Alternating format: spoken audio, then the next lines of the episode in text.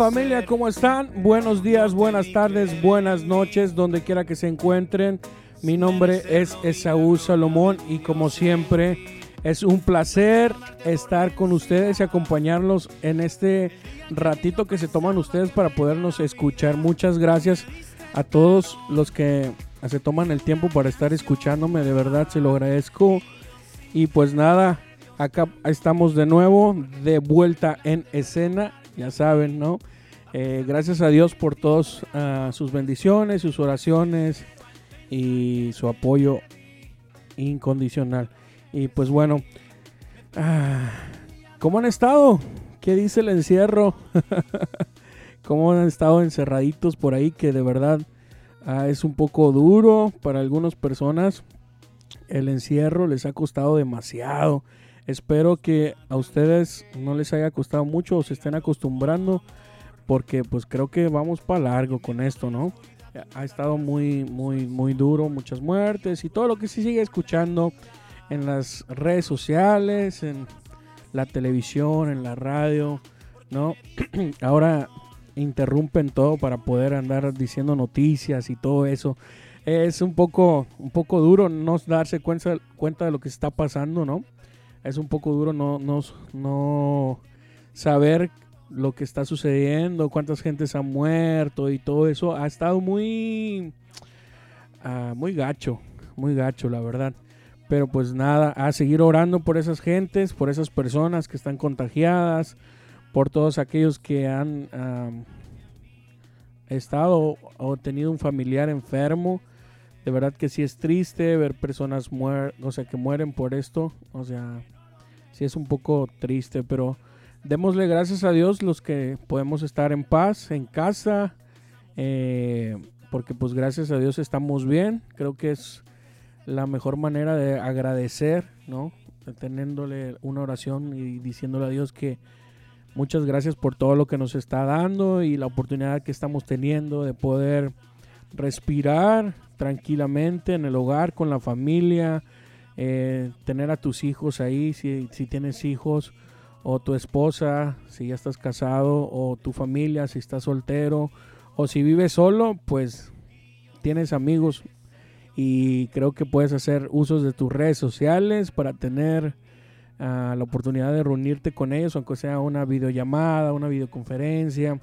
Se ha estado poniendo de moda todo esto, ¿no? en estos días esa aplicación mentada Zoom que ha estado de moda, ahora sí que eh, ha sido una herramienta súper importante en estos tiempos donde hemos estado encerrados y pues es la manera de podernos comunicar con las demás personas, con demás amigos, grupos de personas, incluso de la iglesia. Han estado utilizando esta plataforma para poder expresar y poder tener juntas, reuniones virtuales y desde la comodidad de tu casa. Ahora sí que no hay pretexto de decir que no puedes ir a la reunión. ¿Ok? Ahora sí no hay pretexto para decir que eh, no tienes tiempo porque creo que tiempo ahora nos sobra un poquito. Al menos eh, yo creo que más de alguno puede, le puede sobrar un poquito de tiempo. Hay personas que todavía siguen yendo a trabajar, como un servidor. todavía me toca ir está, yendo a trabajar, gracias a Dios. Todavía estamos trabajando. Este, el rollo por acá pues está un poco ah, duro. También hay personas que todavía no salen, pero hay otras que sí. Entonces hay que estar orando por, por esas personas que tienen un trabajo, que tienen que enfrentarse quizás a, las circunstancias de estos tiempos, pero sabemos que Dios nos cuida, Dios nos cubre, ¿no? Los médicos, los enfermeros que ahora sí están en la mera, mera mata donde está todo este asunto. Y pues nada, hay que seguir orando por ellos y agradeciéndole a Dios, agradeciéndole a Dios por su vida y pues los pastores también que están en estos tiempos quizás han sido un tiempo medio difícil para ellos también porque pues estaban acostumbrados a, tener su congregación, me imagino, ver gente, orar por gente. Eh, ellos todavía creo que pueden salir a visitar o algunas cosas así. Entonces, quizás más de alguno de ellos ha, visitado, te ha visitado quizás. Y pues hay que agradecerle a Dios por la vida de ellos. También han tomado el tiempo de poder ayudar a, los demás, ¿no? Con alguna despensa, incluso de, la iglesia, que se han tomado el tiempo de poder ayudar en ese aspecto, porque ellos también pueden salir. Entonces, bueno, yo estoy hablando acá en los Estados Unidos, ellos también pueden, pueden salir porque son ministros, ¿ok? Ellos tienen como ese permiso, esa autorización de poder hacerlo y pues ayudan a mucha gente y gracias a Dios por ello, de verdad que salen a orar, que salen a, a ministrar, o sea, no en, mucha gente, sino a, personas así que de verdad lo ocupen o que también necesiten, que ellos son los que a veces le hacen el favor a, a sus miembros, ¿no? De poder salir o poder ir a comprar algo. Este, también le agradecemos el, gesto, ¿no? A los pastores, a los ministros eh, y ahora los chicos de alabanza que están también este, trabajando uh, o, haciendo ese gran favor de poder eh, conectar a la iglesia con, las personas este, en, sus servicios, no sé, de, domingos. Eh, se toman el tiempo para poderse juntar también y grabar algo. Hay veces que lo hacen en vivo, hay veces que lo graban, pero el chiste de esto es de no parar, ¿no? De seguir yendo a, o estando más, bien dicho, estar conectados con la iglesia, con Jesús, con todo lo que está sucediendo. Espero y tú también estés conectado. Si no estás con tu iglesia, porque quizás hay veces de, eh, son, hay, iglesias pequeñas que no tienen la capacidad de, de poder hacer esto en línea pero creo que ahorita en redes sociales está abundando esto, ¿no? En las redes sociales hacen conferencias, hacen prédicas, hacen charlas, este, un montón de, gente cristiana medio más o menos famoso, o que son reconocidos más bien, eh, lo están haciendo, tienen sus charlas virtuales, incluso tienen sus lives en, en Facebook, en Instagram, y ahí tienen contacto con la gente. Creo que ha sido uno de los tiempos buenos. Si has tenido la oportunidad quizás de ver algún en vivo, no sé, por ahí también los de Miel San Marcos hace poco, la semana pasada tuvieron su, su en vivo. Eh, Marcos Witt ha tenido su en vivo. O sea, varios, varias personas del ámbito cristiano han tenido tiempos de adoración en línea. Y es un buen momento para conectarte, ¿no? Durante el día, este tomar el tiempo de conectarte con Dios y saber que puedes, puedes adorar, ¿no? Puedes adorar, unirte y reconocer que un templo, una iglesia física no es la iglesia, sino que somos nosotros como personas, nuestro corazón, nuestra mente.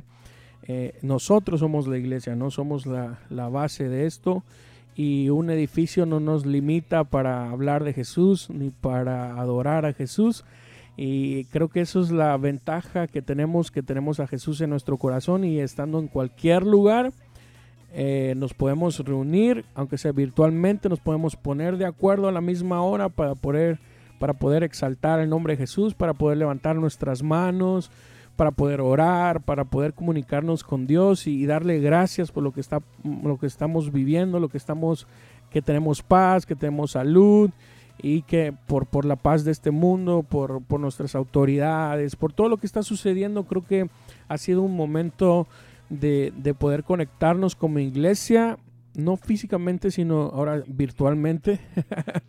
ahora acabamos de pasar tres días de ayuno y oración, un clamor, no sé si lo escucharon por ahí, fueron tres días de intercesión, de ayuno y oración de poder estar conectados con Dios y, y pidiendo dirección, pidiendo por nuestras autoridades, pidiendo por nuestra iglesia, pidiendo por cada uno de nosotros que, estamos acá, ¿no? Y que buscamos a Dios y buscamos la dirección y buscamos el favor de Dios. Ahora, si tú estás sin ocio, haciendo ocio, te pido que lo tomes en cuenta y tomes conciencia de que necesitamos buscar más a Dios, porque la verdad que lo necesitamos y más en estos tiempos, ¿no? Necesitamos ser luz como lo puse la otra vez en, uno de mis podcasts, el podcast pasado, era, se trataba de eso, de hacer luz, ser luz, y hablaba de, traer paz y que somos cambiadores de ambientes, que podemos cambiar el ambiente de, nerviosismo, de, de nervios, de miedo, eh, de dudas, los podemos transformar para adorar a Dios y poder traer paz a los corazones y poder traer esa esperanza, transmitir esa esperanza que muchos de nosotros necesitamos o que más bien la gente necesita allá afuera, porque la verdad hay mucha gente sin esperanza, gente que piensa que ya es el fin del mundo, ya viene, el, ya viene el apocalipto, el eucalipto, como vi un video por ahí, ya es el fin del tiempo del eucalipto, viene, viene, ah, o sea, son tiempos donde uh, sí, es, sí es un poquito difícil y mucha gente piensa que ya es el fin del mundo, pero pues como cristianos sabemos que esto apenas comienza y es donde se va a poner bueno y es donde más tenemos que estar agarrarnos de la palabra de Dios y fiarnos de Él porque pues la verdad es lo, la única esperanza que tenemos que es Jesús. Es nuestro sustento, es nuestra roca, nuestro pronto auxilio como lo dice su palabra y Él está con nosotros y en nosotros y creo que ese es un privilegio súper, súper, súper bueno que nos diferencian de los demás. ¿Ok? Y pues nada, esperando y te encuentres bien, aprovechando este, este tiempo. Como lo decía, si eres músico, practicando, e incluso si tienes dudas con la Biblia, metiéndote más, buscando información, leyendo libros. Creo que es un, es un buen tiempo de, de buscar a Dios y de unirte con tu familia y valorar lo que tenemos porque realmente eh, agradecerle a Dios por lo que tenemos porque su misericordia es con nosotros y, es infinita. Pero bueno, este, esto como todo, ¿no? De los de los de el coronavirus, el COVID, ese mentado COVID. Y no, ya no quiero seguir hablando más de eso, sino que eh, este podcast quisiera hacerlo, hablar de la muerte y resurrección de Cristo. Unos lo llaman Pascua, acá en Estados Unidos le llaman Easter, eh, otros le llaman Semana Santa.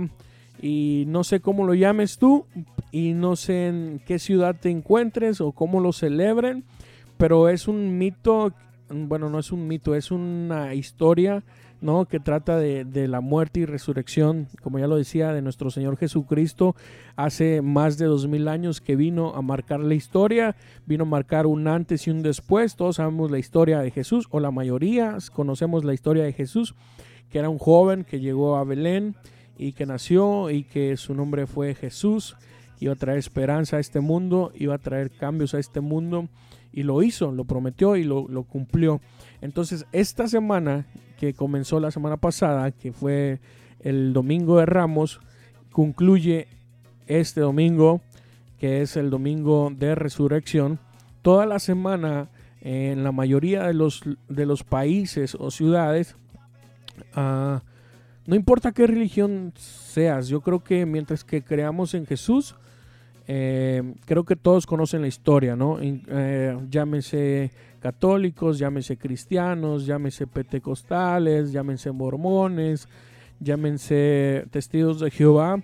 Eh, saben de esta, de esta semana y conocen que esta semana alguien murió y alguien resucitó y fue el que trajo vida, el que trajo esperanza y muchos de nosotros como cristianos, yo hablo cristiano, ¿ok? hablo porque soy cristiano, ¿ok? Eh, celebramos los últimos tres días, ¿no? Que es uh, viernes, sábado y obviamente el domingo. Y un domingo antes también, también celebramos el domingo de Ramos cuando el Señor Jesús entró en, en ese, en ese pueblo, ¿no? Con y, la gente le, extendía palmas y le gritaban Osana, Osana, el rey ha venido. Y te imaginas esa historia, no sé si alguna vez te has puesto a imaginar eh, cómo sucedería ese, ese acto, cómo estaría, cómo, cómo hubiese pasado. Y una de las dudas que, que yo tuviera o que tengo un poquito es de cómo Jesús así bien quitado de la pena le dice a sus discípulos, eh, van a ir allá a la casa de fulano de tal y van a agarrar un pollino, un burrito que nadie lo ha tocado, nadie ha montado, lo van a traer y si el dueño del rancho les dice, hey, ¿dónde me llevan eso? Usted le dicen, no, pues nos mandó Jesús a, traerlo y se lo vamos a llevar, ¿no? Así bien quitado la pena, o sea, no dijo, se lo piden prestado y este y le dicen que yo se los voy a regresar al rato o les di, o primero van y le dicen al señor que van a agarrar al, al, burrito y me lo van a traer. No, solamente dicen, vayan, tráiganlo. Y si le preguntan, le dicen que es para mí. ¿Te imaginas eso? Es como yo lo transporto a estos tiempos, ¿no? Y me imagino ir, no sé, a la Ford, a la Chevrolet, a la Nissan, no sé, ¿no? A un dealer a traer un, un carro y que Jesús me diga, ok, vas a ir al dealer aquel y vas a decir, vas a agarrar un carro y si te preguntan, le dices que es para mí. ¿Te imaginas eso? ¿Cómo nos veríamos nosotros? es un poco, bueno, mi cabeza es media loca y yo algunas veces pienso en eso, en esas, en esos detallitos que a veces llevan a dudas, bueno, no llevan a dudas, pero son, son curiosidades, pues. Tengo curiosidad de saber qué, qué onda con eso. Y hay muchas, muchas historias en la Biblia que, que sacan de onda, ¿no? ¿Estás de acuerdo conmigo? Y son asombrosas, eso sí, son asombrosas y son son casi casi partícipes de una película más buena que Hollywood y más que las telenovelas que pasan ahí en, en las televisoras nacionales y locales. Creo que es merecido un, un, un, un, globo de oro, yo creo mínimo, un Oscar por una película de esas. Pero eso fue el domingo de Ramos, ¿ok? El domingo de Ramos cuando entró el Señor Jesús y en los primeros evangelios, no sé si has mirado o te has tomado el tiempo de poderlos leer. Ahí nos habla de, toda la historia en Mateo, Marcos, Lucas, Juan. En esos libros nos habla de la historia de Jesús cuando nace y cómo es que vive estos 33 años, como lo vemos, ¿no? Que son, fueron 33 años. 30 hizo sumiso, aprendió y todo. Y tres años eh, ejerció su ministerio aquí en la tierra y solamente le bastaron tres años para transformar y poner de cabeza este mundo. Eh, hasta en eso Jesús ah, dio su diezmo. ¿Están de acuerdo conmigo? 30 eh, años vivió y tres años diezmó de su vida, como quien dice, para, para, para transformar este mundo, hacer milagros, prodigios y llegar a, a la cruz eh, como lo celebramos también ahora en Semana Santa. El jueves, ¿se acuerdan del jueves? El jueves es la Santa Cena. Todos llaman em, Eucaristía, creo que le llaman los, los, los católicos, nuestros hermanos católicos que le llaman eh, eh, Eucaristía, creo que le llaman a la hostia y al vino cuando toman su Santa Cena. Ellos también celebran la Santa Cena. Y no quiero entrar en, detalles ni controversia, ¿ok? Yo estoy hablando de lo que se hace, ¿ok? Y nosotros como cristianos también celebramos eh, la Santa Cena, reconocemos el cuerpo de Cristo, reconocemos el vino que tipifica, tipifica la sangre de Jesús y el pan que tipifica eh, el cuerpo también. O sea, tenemos esa, no costumbre, pero sí recordar, ¿no? Como lo dice su palabra, cada vez que bebieres y que comieres este pan y vivieres de esta copa, la muerte del Señor anunciáis hasta que Él venga. ¿Ok? Y cada vez que celebramos eso, eh, la Santa Cena, creo que ah, recordamos a Jesús, aunque me parece que mucha gente nada más lo hace por, ah, toca Santa Cena, este, quizás lo toman a la ligera y la verdad pues cada quien va a pagar por sus platos rotos, ¿ok? Yo no soy nadie para juzgarlo, ni para criticarlos, ni hablar de ellos, porque la verdad no soy nadie. Pero pues allá ellos y Dios, ¿no? Van a, van a saber qué es lo que va a pasar ahí.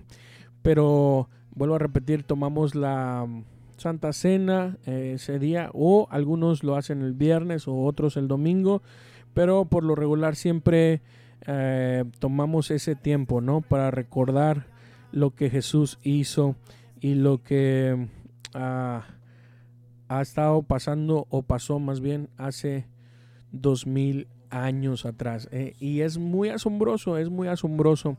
Por ahí escuché en un programa, escuché que comentaban, ¿no? De ¿En qué época te gustaría ir?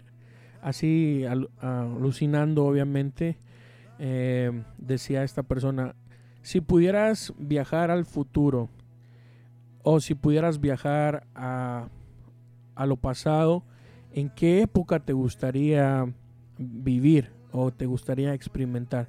¿Irías al futuro a ver cómo acaba este asunto? ¿O irías al pasado a recordar o mirar algo que, que está escrito eh, en la historia quizás, no tan solo en la Biblia, sino en la historia general. Eh, ¿Qué harías tú? ¿Qué, ¿Qué, es lo que te gustaría ah, ver ¿no? y saber? Y pues algunas personas decían, no, pues a mí me gustaría ir al futuro y saber a ver qué onda, a ver qué, cómo terminamos y o cuándo se acaba esto, ¿no? Porque como humanos eh, nos, nos afanamos para saber qué es lo que está por delante, ¿no? Muchos de nosotros eh, empezamos a preguntar y no sé si han escuchado de los, horóscopos y toda esa onda, lo místico y, cosas así, porque es la naturaleza humana, ¿no? La naturaleza humana es saber qué es lo que va a pasar, pero en eso Jesús ya sabe lo que va a pasar en nuestras vidas y la verdad la Biblia nos dice no te metas ahí porque te va a ver mal, ¿no? y, no andes buscando ahí donde no hay, ¿ok?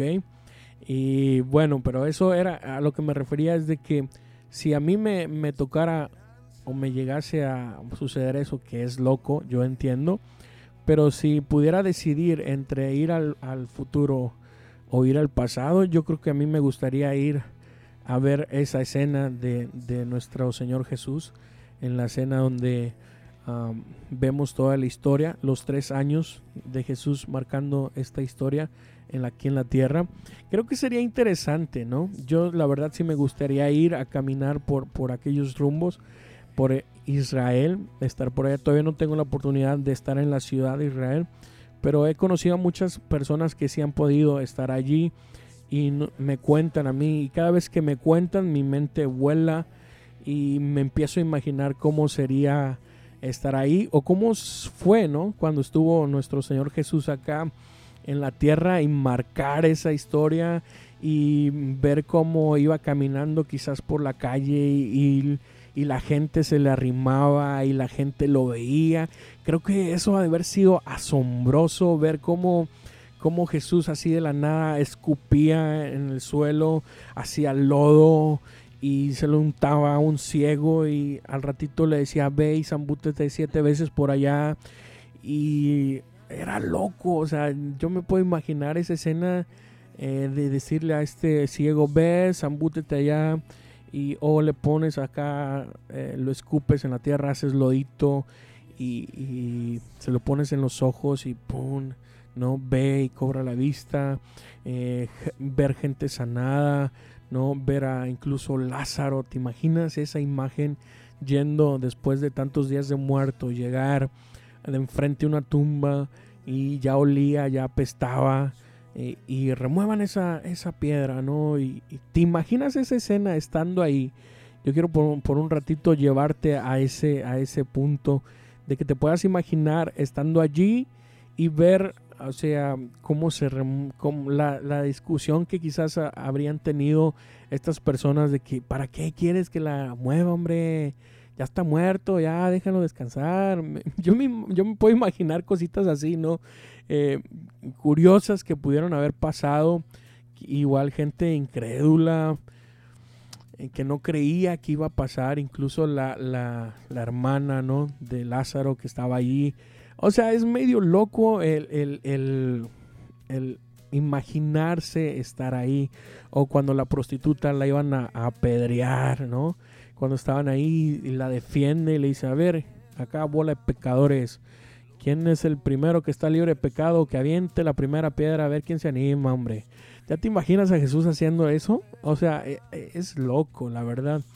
Y pues me gustaría haber, haber visto también lo del domingo que decíamos, ¿no? Ese momento solemne cuando Jesús atravesaba ese, esa entrega triunfal, ese camino para entrar a la ciudad y la gente lo recibía y triste ver que esa misma gente que lo recibió al ratito gritaba crucifíquenlo, ¿no?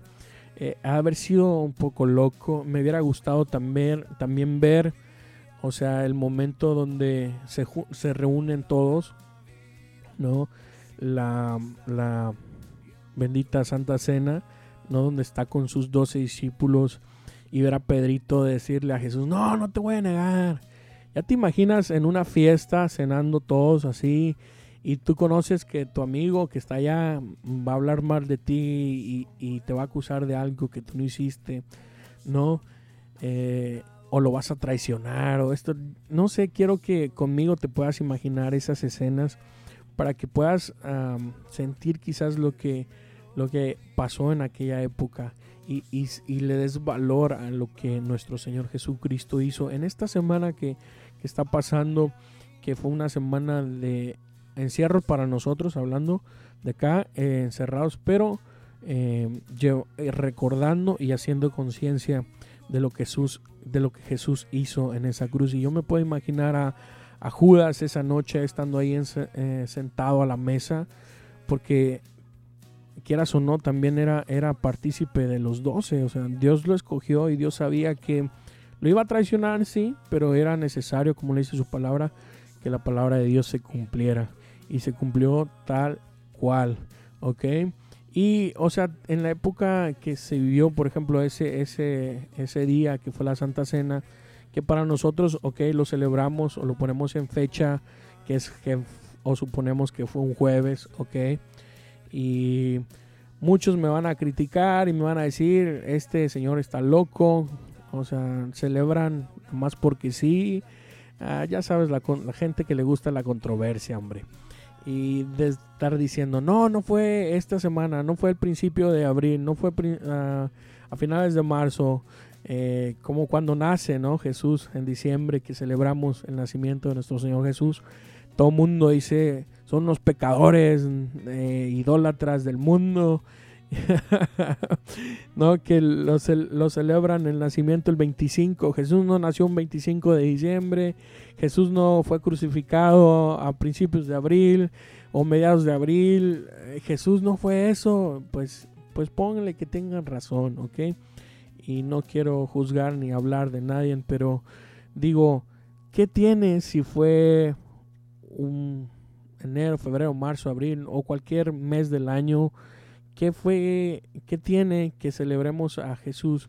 Creo que lo, creo que lo importante acá es de que estamos celebrando y estamos ah, recordando que alguien vino a este mundo a morir por nosotros. No importa si fue en enero, febrero, marzo, no importa si, si fue jueves, si fue viernes, si fue lunes, domingo.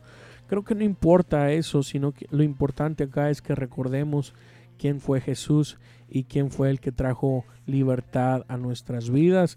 Creo que celebramos mm, porque el jueves pues fue lo que un día antes lo que Jesús celebró fue la Santa Cena, ¿no?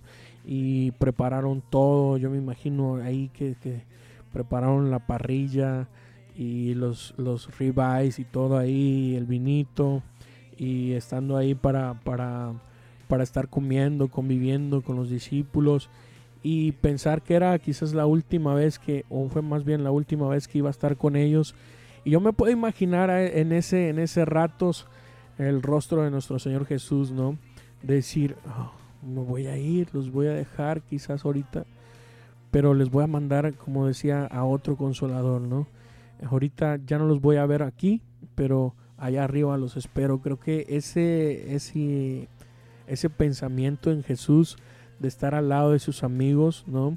Porque pues como todos saben, Pedro y Juan que, estaban más allegados a Jesús, yo me lo puedo imaginar, ¿no? De que, amigo, ya no te voy a ver acá, pero te espero allá arriba, ¿no? Allá arriba nos va a ir mejor, ¿no? Y ver eso, lo que pasó y luego al otro día o en esa misma noche vienen por él, lo arrestan y el que dijo que no lo iba a negar sale a defenderlo, ¿no? Y yo me puedo imaginar que él está peleando como, como todos, ¿no? Es como si tú estuvieras con tus amigos cenando y nada más de repente viene la policía y te llevan a un amigo arrestado, pues todos van a decir, ¿qué hizo? No estaba haciendo nada, estaba haciendo aquí con nosotros.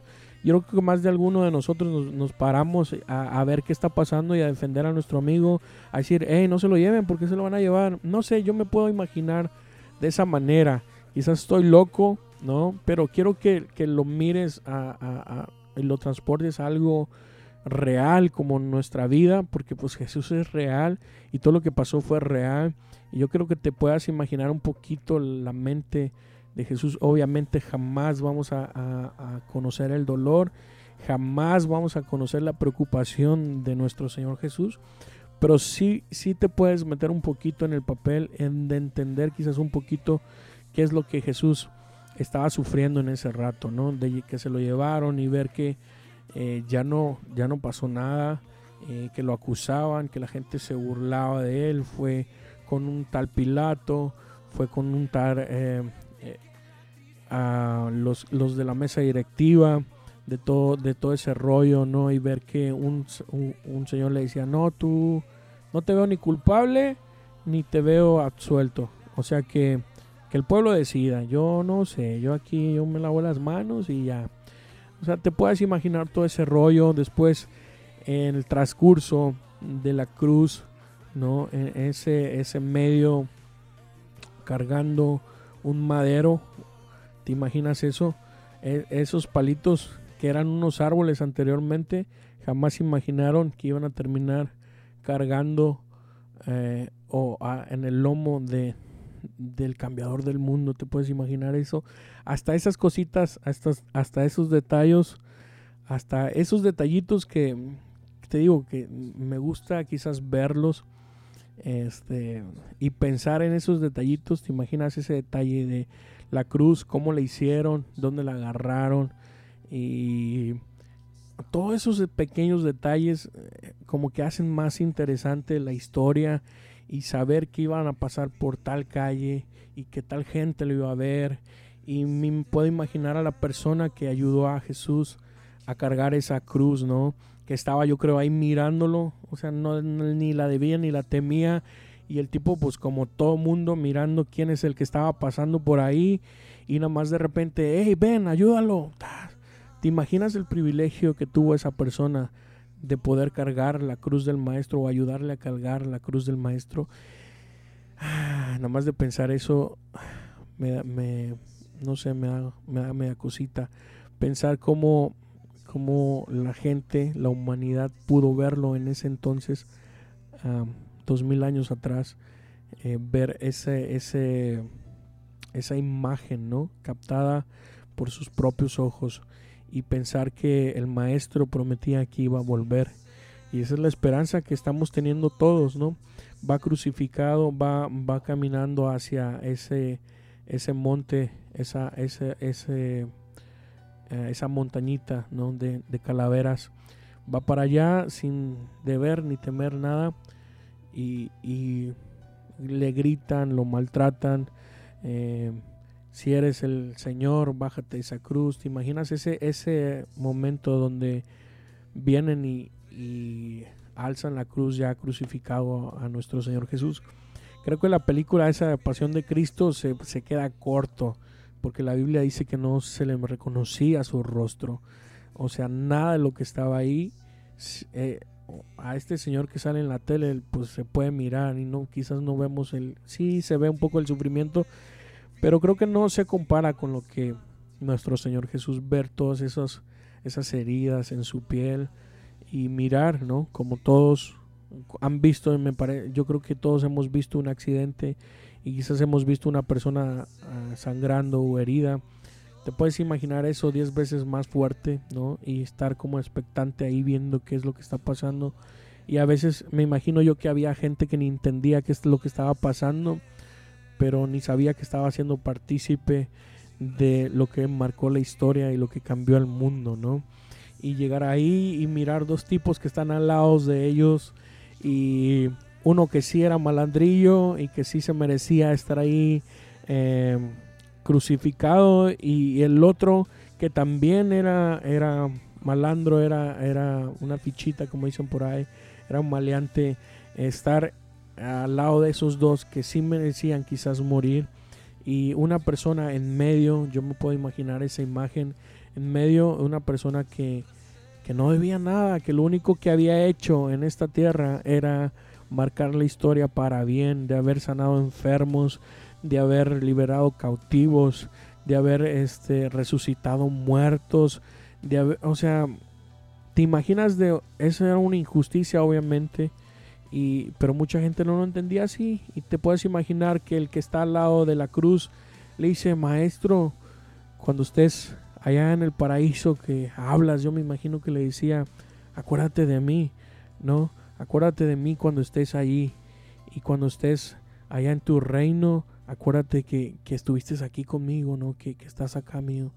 Y el Señor Jesús, eh, me imagino, volteando y le dice, desde hoy estarás conmigo. ¿Te puedes imaginar esa imagen de, de, de, de estar ahí en una cruz y todavía tener la respiración? para poder y, para tener una conversación. ¿Te puedes imaginar eso? Todo golpeado con una con una ah, corona de espinas en su cabeza y te puedes imaginar que está teniendo una conversación con un tipo que ni lo conocía quizás, que ni sabía quién era y que ese tipo le está diciendo acuérdate de mí, o sea, no te conozco quizás, no sé quién eres, pero sé que eres una buena persona. O escuché ahí en la cárcel donde estaba, escuché que eres una buena persona y que venías a salvar al mundo. Pero si es cierto, y si, y si llegase a pasar, o sea, acuérdate de mí, acuérdate que estuviste al lado de mí y que, y te imaginas esa, esa imagen donde Jesús, o sea, todo golpeado, eh, con dolor en las manos, en, su espalda, en sus pies, con ese dolor de, esos ah, clavos que tuvo ahí puesto. Te puedes imaginar que te diga así, todo golpeado, acuerda, desde hoy, desde hoy estarás conmigo en el paraíso. ¿Te puedes imaginar esa imagen?